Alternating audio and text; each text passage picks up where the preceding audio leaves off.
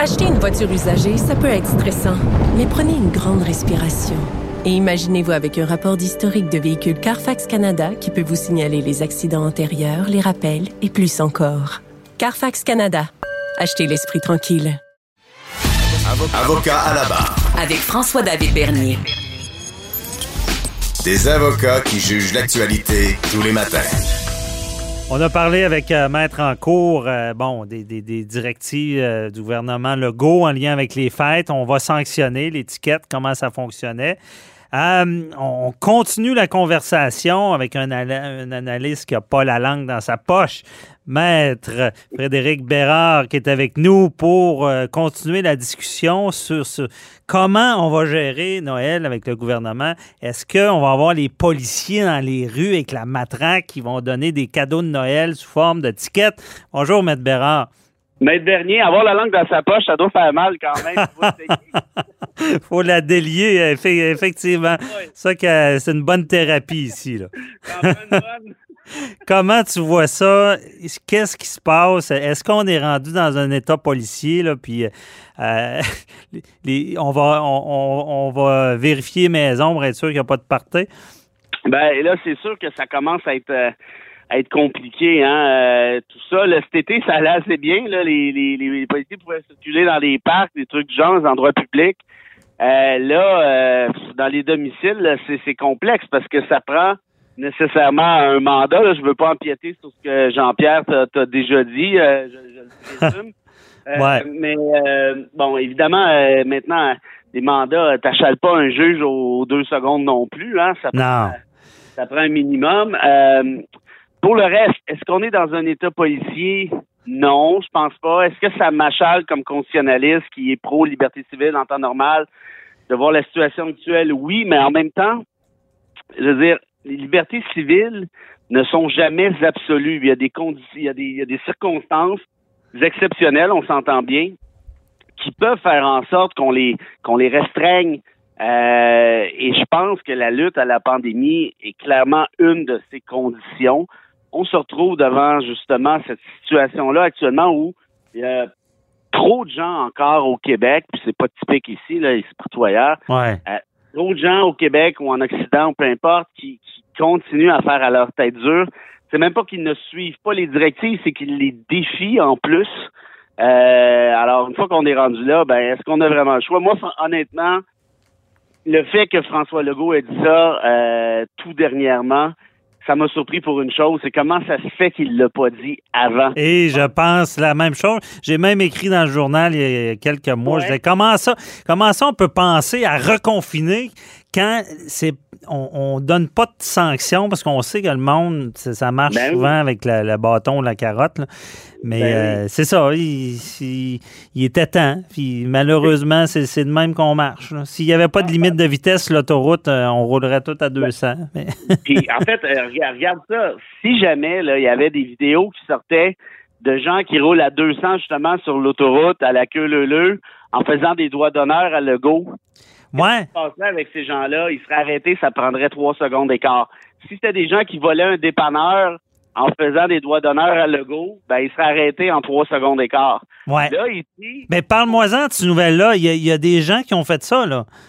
Oui, ben en fait, euh, comment est-ce qu'il s'appelle euh, ce, ce moineau-là? Steve Lartis avec quelques S, euh, Chartrand ou Charland, je suis pas certain, euh, qui, avec sa gang, a décidé de fêter Noël, j'ai bien compris, dans un garage quelconque. OK. Oui, oui, oui. dizaines de personnes et ils se sont filmés, évidemment, pour être bien sûr qu'on ait toutes les pièces à conviction nécessaires. C'est ça. Et, et Steve nous a expliqué qu'ils font ça pour leurs droits fondamentaux. Euh, bon, ça, c'est le même gars là, qui est dans la meute, là, de ce que j'ai compris. Euh, les droits fondamentaux, là, ils se résument dans son cas aux siens. C'est ça qui l'intéresse. OK. Euh, il nous parle de son droit de fêter Noël. Je sais pas où il a trouvé ça dans la charte. J'ai cherché tout de suite après. Je l'ai pas trouvé, le droit de fêter Noël. Euh, la seule chose qui pourrait peut-être être invoquée, c'est le droit à la réunion pacifique. La seule affaire, c'est À religion, il va, ils vont-tu nous sortir la- le droit à religion? Euh, il serait capable. pas d'inquiétude. Euh, mais en fait, là, sur cette vidéo-là, en fait, il s'est arrêté au droit à la réunion pacifique. Euh, mais ce droit-là n'existe pas tant que ça dans les faits au Canada. C'est plus un droit européen. Nous, ici, c'est la liberté d'expression qui le protège. Mais dans tous les cas, si même il y avait une contestation à ce niveau-là et qu'on invoquait le droit à la réunion pacifique à l'article 2C de la Charte canadienne, OK. ben nécessairement, à ce moment-là, si la Cour considérait qu'il y a une violation de ce droit-là, ce que je doute très, très fort, mais si c'était le cas, il faudrait ensuite passer à ce qu'on appelle l'espèce de, de, de, de, test de sauvegarde. En d'autres termes, est-ce que l'État a raison de violer le droit à la réunion pacifique? Est-ce que l'État a le droit de faire ça? Est-ce Mhm. qu'une société libre et démocratique permet au gouvernement du Québec, Arruda, Legault et compagnie, de suspendre Noël? Ça serait ça la question que les tribunaux se poseraient. Et dans ce cas-ci, ben franchement, ce que les, ça, ça, je suis prêt à mettre l'argent, de l'argent de l'épicerie pendant quelques années là-dessus? C'est que la cour va dire, ben là, euh, écoute, là, mon style, c'est de valeur là, pour ton Noël, là, mais là, on est en pleine lutte à la pandémie. Il y a des gens comme toi qui non seulement écoutent pas, mais encouragent les autres à ne pas écouter. Et du fait de tes actions, ou plutôt inaction, ben là, ça fait en sorte qu'on n'y arrive pas là, à casser cette, cette Mhm. deuxième vague-là. Il y a un système de santé qui est en train de craquer. Euh, tu infectes les autres par ta façon d'agir, bon, puis ainsi de suite. En d'autres termes, est-ce qu'une société libre et démocratique pourrait restreindre les activités, les festivités en rapport à Noël? La réponse est oui, là, très, très, très. Ah ouais. Il va, il va se faire dire euh, tu, tu fêteras le Noël du campeur, euh, de- du campeur euh, cet été. Au mois de juillet avec, avec le corps en background. Là. Ah, mais, mais OK, ça, c'est l'extrême, on s'entend, là, c'est, Ouais. c'est, c'est- Bon. Mais, mais là, je, voudrais En t'entendre sur... Hein? J'espère que c'est l'extrême. Ouais, espérons. Là, on a, on a peut-être pas tout vu, là, on n'est pas rendu au jour de l'an encore. C'est vrai. Mais, mais, mettons, c'est l'extrême. Euh, et là, on sent, là, on sent vraiment la population à, à bout. là. Les fêtes sont pas arrivées. Et on ne sait pas, est-ce que les gens vont fêter quand même? Penses-tu qu'il peut y avoir une sorte de point de rupture du fait qu'on interdise, là, que, qu'il va y avoir un mouvement qui vont vouloir fêter Noël euh, et- dans l'illégalité? Ben, écoute, c'est- ça me semble assez évident que certains vont, vont, vont essayer, là, si je peux dire ça comme ça. Euh, c'est clair que ça va arriver comme, comme n'importe quelle autre norme. Euh, mais est-ce qu'il peut y avoir une espèce de mouvement? Il y en a un déjà, là. Tu sais, on l'a vu avec les anti-masques, là. Euh, Mhm. euh, on a vu les, les, les, les, bozos qui sont allés danser au centre d'achat à Rosemère. Ouais, ouais. ans.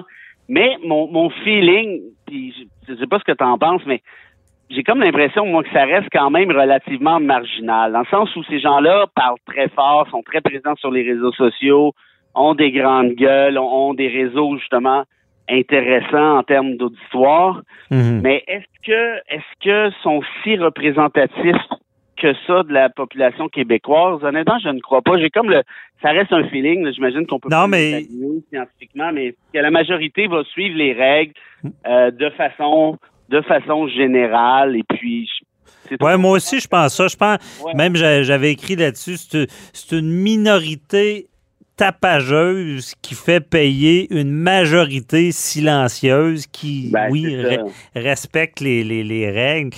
Euh, mais c'est- sûr que, ouais, je pense que la majorité vont, vont respecter, mais j'ai l'impression qu'on va, je sais pas comment dire, mais il va peut-être avoir des, des petits dépassements euh, un peu Ah, ben oui. coupables, mais peut-être pas, euh, peut-être pas grave, là, tu sais. Non, ça, je, suis- d'accord avec toi. Puis, tu sais, on dit souvent, puis si quelqu'un qui enseigne, par exemple, va te le dire, quelqu'un qui est boss aux ressources humaines, peu importe, va te le dire, c'est toujours le même 5% qui te donne 95% du trouble. Là. Ouais. Euh, ben, dans ce cas-ci, là, euh, j'ai comme l'impression que ça ressemble un peu à ça. Puis la grosse différence, je pense, depuis quelques années, c'est l'avènement, l'existence des médias sociaux.